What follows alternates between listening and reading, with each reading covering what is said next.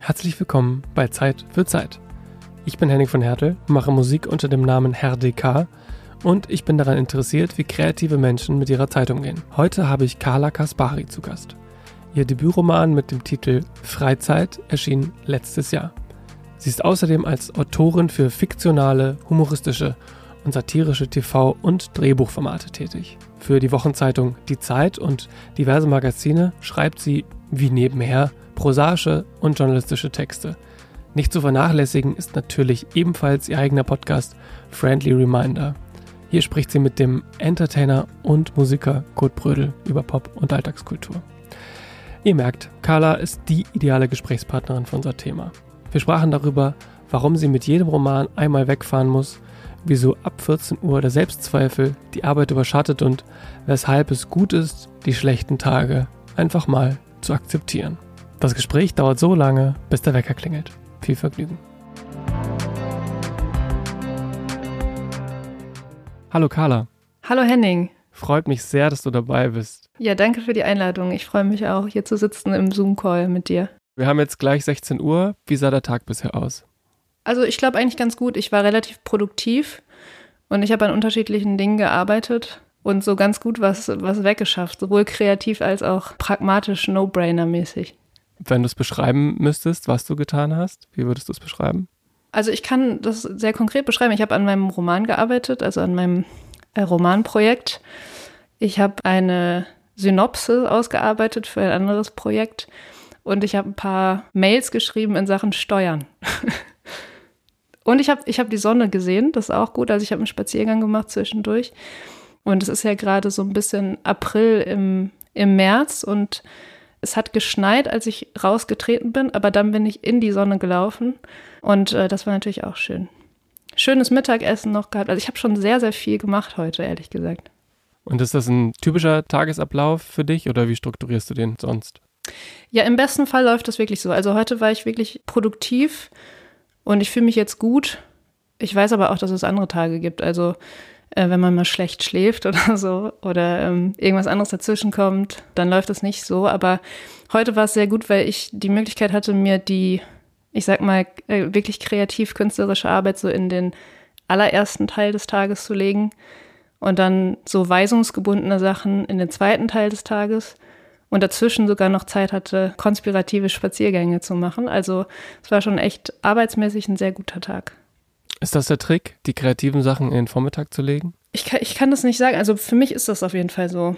Ich habe äh, irgendwann festgestellt, dass ich das, was ich so textlich, literarisch arbeite, dass ich das wirklich nur so ganz früh machen kann, weil ich so ab ungefähr 14 Uhr wirklich anfange, das komplett zu verachten und ganz schlimm finde.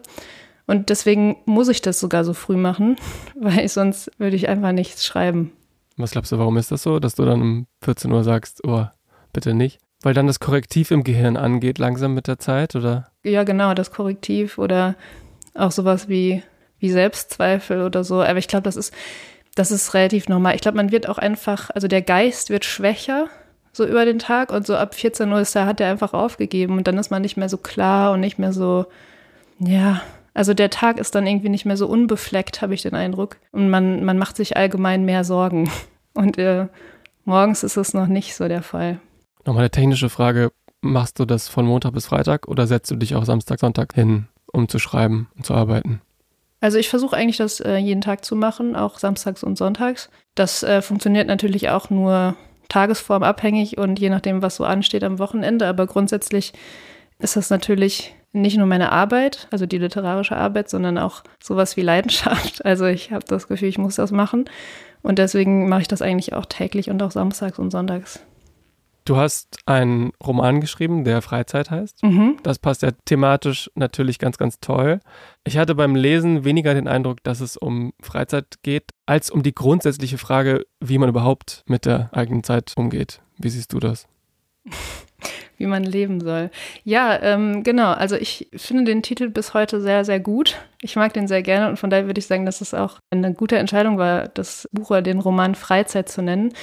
Du hast aber recht. Also eigentlich habe ich so, also ich habe nach einem zeitlosen und gleichzeitig zeitgeistigen Titel gesucht, der mir irgendwie auf so einer, ich sag mal, formal ästhetischen Ebene irgendwie gefällt und der so im, im Ohr bleibt Und gleichzeitig wollte ich aber auch, ich habe den Eindruck, dass Romane ähm, im besten Fall was übers Leben erzählen. Ich wollte aber nicht so pathetisch sein und jetzt meinen ersten Roman Leben nennen. Und dann habe ich äh, nach einem Synonym gesucht und bin dann relativ schnell auf Freizeit gekommen. Für die Leute, die noch nicht gelesen haben, das hat damit auch zu tun, dass deine Protagonistin Franziska selber einen Roman schreibt, der so heißt. Genau, das ist dann die, die textliche Ebene. Da kann man eigentlich direkt mal ansetzen. Warum verbringst du deinen Großteil deiner Zeit mit Schreiben? Was glaubst du? Oh, du, das ist eine gute Frage. Weiß ich gar nicht genau. Ich weiß nur, dass ich das schon sehr, sehr früh äh, wollte oder gemacht habe. Also ich habe schon als, also als ich dann schreiben konnte, habe ich immer schon irgendwas geschrieben, so kleinere Geschichten und so. Und mir hat das immer Spaß gemacht und es hat sich irgendwie sinnvoll angefühlt und gut. Deswegen bin ich so beim Text dann so hängen geblieben. Also es ist bis heute so die künstlerische Ausdrucksform, die sich für mich am nächsten und am, am sinnigsten anfühlt, so.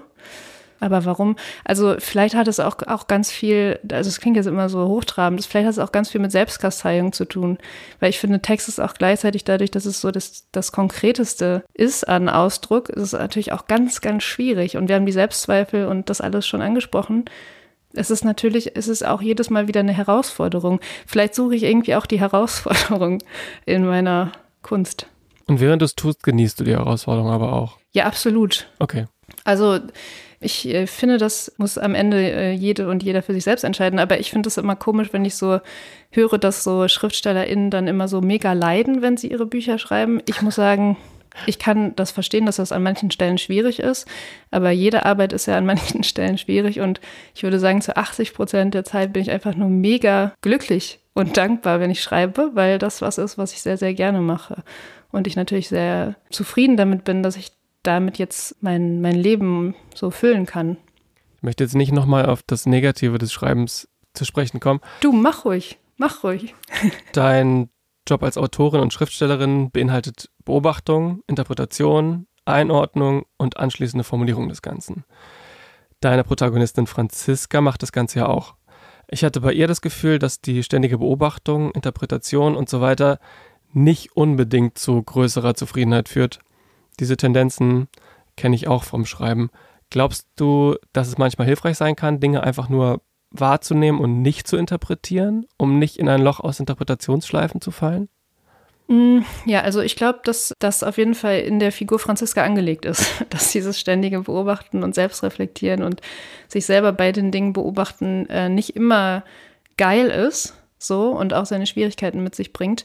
Aber sie ist ja auch so, dass, dass sie das dann nicht anders kann. Oder ich weiß nicht, wenn man jetzt aus der Diegese rausspringen möchte und das auf die Realität übertragen will, dann ist es ja so, dass wenn man irgendwie viel beobachtet und ähm, das Beobachtete dann interpretiert und irgendwie in irgendeine Kunstform fließen lässt, dann, dann ist das ja irgendwie in einem und man kriegt es nicht so richtig raus. Von daher glaube ich, dass da Schreiben vielleicht auch sogar ganz gut ist, um das irgendwie ähm, ja, zu verarbeiten und einen Umgang zu finden.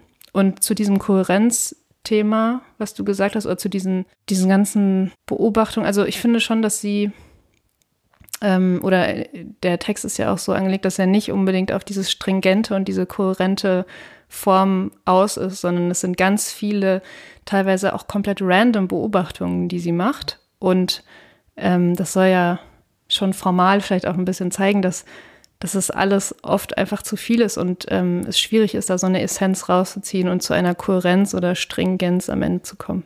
Du hast, glaube ich, in irgendeiner Podcast-Folge vom Friendly Reminder auch gesagt, du hast heute schon so viel geschrieben und gesagt, dass du leer gedacht bist. Ja. Das fällt mir gerade dabei ein, wenn du sagst, dass es eigentlich ganz schön sein kann, das alles aufzuschreiben, weil man dann eben wirklich leer sein kann. Würdest du das so sagen? Ja, in dem Fall war das so ein bisschen anders, weil das war einfach ein äh, Job, den ich gemacht habe und ich kam irgendwie aus einem ähm, viereinhalb Stunden ICE-Trip von Hamburg aus und so okay. war einfach so, so generell nicht mehr äh, zu so viel in der Lage, aber kann gut sein, aber dass das auf jeden Fall dann auch eine, ja, vielleicht ein Grund ist, warum Leute schreiben und ähm, und so, damit diese ganze Wucht an Beobachtungen und, und Eindruck irgendwie auch, ein, auch einen Sinn für sie hat vielleicht und ja, irgendwo verfestigt wird. Ich stelle mir als jemand, der noch keinen Roman geschrieben hat, diese Arbeit so vor, dass man einem riesen Gedankenspiel in aller Ausführlichkeit nachgeht. Das spickt man natürlich mit Erfahrung und Beobachtung und versucht das möglichst unterhaltsam zu gestalten. Zu welchen Ergebnissen in Bezug auf das Thema Zeit im Allgemeinen bist du durch das Nachgehen dieses Romangedankenspiels gekommen? Ich bin zu der Erkenntnis auf jeden Fall gekommen, das war ja mein erster Roman und ich bin schon dahinter gekommen, darüber, dass man extrem viel Disziplin braucht, um sowas zu Ende zu bringen. Und du hast vollkommen recht damit, dass man dann natürlich alle Beobachtungen und vielleicht auch Erkenntnisse und Fragen, die man dann so über so ein Jahr, anderthalb, zwei Jahre mit sich rumträgt, natürlich in diesen Text fließen lässt. Und das war was, womit ich so jetzt vielleicht auch nicht gerechnet hätte, oder was auf jeden Fall eine Erkenntnis war, so dass es eigentlich dann schon wieder vielleicht gar nicht so den Unterschied gibt zwischen Schreiben und Denken oder Schreibzeit und und irgendwie anderer Zeit oder so, sondern alle Zeit fließt dann eigentlich so in diesen Text. Das habe ich auf jeden Fall mitgenommen und stelle ich jetzt gerade bei dem zweiten äh, Projekt auf jeden Fall auch fest, dass das so ist. Und ähm, ja. Ich möchte mit dir einmal über Geld sprechen. Soweit ich oh, weiß, ja. hast, hast du den größten Teil des Romans während eines Stipendiums geschrieben. Du meintest in einem anderen Interview, dass du ohne Stipendium das Buch gar nicht hättest schreiben können. Lag das eher am Geld oder an der Zeit oder an beidem? Ähm, es ist ja meistens ein Zusammenspiel aus beidem. Also lag es wahrscheinlich in dem Fall auch äh, an beidem, aber vor allem an der Zeit. Ich habe das Buch eigentlich geschrieben, nachdem ich mit meinem ähm, Masterstudiengang abgeschlossen hatte und es war mir irgendwie sehr wichtig, den abzuschließen. Einerseits, ich hatte aber auch immer so Jobs neben dem Studium. Das heißt, ich hatte eigentlich so richtig Zeit, Zeit, diesen Text endlich zu schreiben während meines Studiums nicht. Und dann kam glücklicherweise die Zusage und ich hatte da einfach, ja, den, den Freiraum und die Zeit und eben auch das Geld, auch wenn das jetzt nicht viel war, zumindest aus meiner heutigen Perspektive. Äh, aber ich, es, es war so cool, um da zu arbeiten und um mal raus zu sein und sich darauf konzentrieren zu können. Hast du danach eine Taktik entwickelt, wie du deine jetzigen schriftstellerischen Tätigkeiten gut in deinen Alltag integrieren kannst? Oder hast du immer das Gefühl, dass du, wenn du jetzt an einem Roman schreibst, in die intensive Phase eintauchen willst, dass du dann irgendwo hinfahren musst. Eben meintest du ja schon, du arbeitest an einem neuen Roman. Das heißt, du hast irgendeine Taktik schon entwickelt, oder? Ja, auf jeden Fall dieses äh, sehr, sehr früh schreiben, das ist, ähm, das war immer schon eine Taktik und es äh, bewährt sich auch nach wie vor und das ist sehr, sehr wichtig. Du hast aber komplett recht. Ich habe jetzt auch schon wieder das Bedürfnis, irgendwo hinzufahren und mal zumindest so ein paar Wochen komplett raus zu sein und äh, nur in diesem Text zu sein, weil allein heute stehen, steht nicht nur Roman auf meiner To-Do-Liste, sondern auch zum Beispiel diese Podcast-Aufnahme, aber auch noch zwei, drei andere Dinge. Das heißt, so ganz äh, frei in seiner Zeit bin ich dann gerade jetzt doch nicht äh, für diesen Romantext und das, das wäre ich ganz gerne und die Zeit werde ich mir aber wahrscheinlich im Laufe des Jahres auch nochmal nehmen. Ich habe jetzt noch nichts fix fix, aber es wird wahrscheinlich irgendwann so im, im Herbst oder so sein. Ich würde gerne einmal nochmal über deine anderen Jobs sprechen. In welchem Verhältnis steht dein Roman, das, was du wahrscheinlich auch am liebsten machst, zu dem anderen Zeug? Ja, das hat auf jeden Fall Priorität für mich. Also das ist auch unangefochten. Also das ist mir das Wichtigste. Es war immer wahrscheinlich mein großes Ziel oder wenn man das kitschig ausdrücken möchte, Traum, das machen zu können. Also Bücher zu veröffentlichen oder einen Roman zu schreiben. Und jetzt habe ich die Möglichkeit und da sieht man wieder so die Tages- und Zeitstruktur. Also das ist äh, eben das, was ich als allererstes mache am Tag und hat für mich somit auch die größte Wichtigkeit. Und alles andere, also die Dinge, womit ich dann auch unter Umständen mehr Geld verdiene oder mir das andere finanzieren kann, die kommen dann so ein bisschen danach, womit ich sie gar nicht so krass unterordnen will. Also ich mache das auch alles total gerne. Das sind ähm, äh, teilweise extrem coole Projekte und es macht mir unglaublich Spaß. Aber irgendwie ist mir die literarische Arbeit dann doch vielleicht am wichtigsten. Wie viel Prozent ist es dein eigener Text und wie viel sind es für fremde Sachen? Meinst du jetzt auf die Zeit bezogen? Ja, auf die Zeit bezogen, ja. Ja, es ist schon 50-50 okay. glaube ich. Vielleicht manchmal ist es 60-40, also 60 auf meine, meine Sachen, 40 Prozent das andere. Aber ich würde sagen, so übers Jahr gesehen ist es schon so 50-50, ja.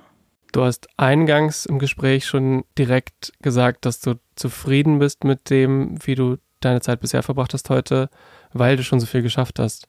Wenn du abends so im Bett liegst und überlegst, ob das jetzt ein guter Tag war oder nicht so ein guter Tag, was musst du da gemacht haben für, dass das ein guter Tag war?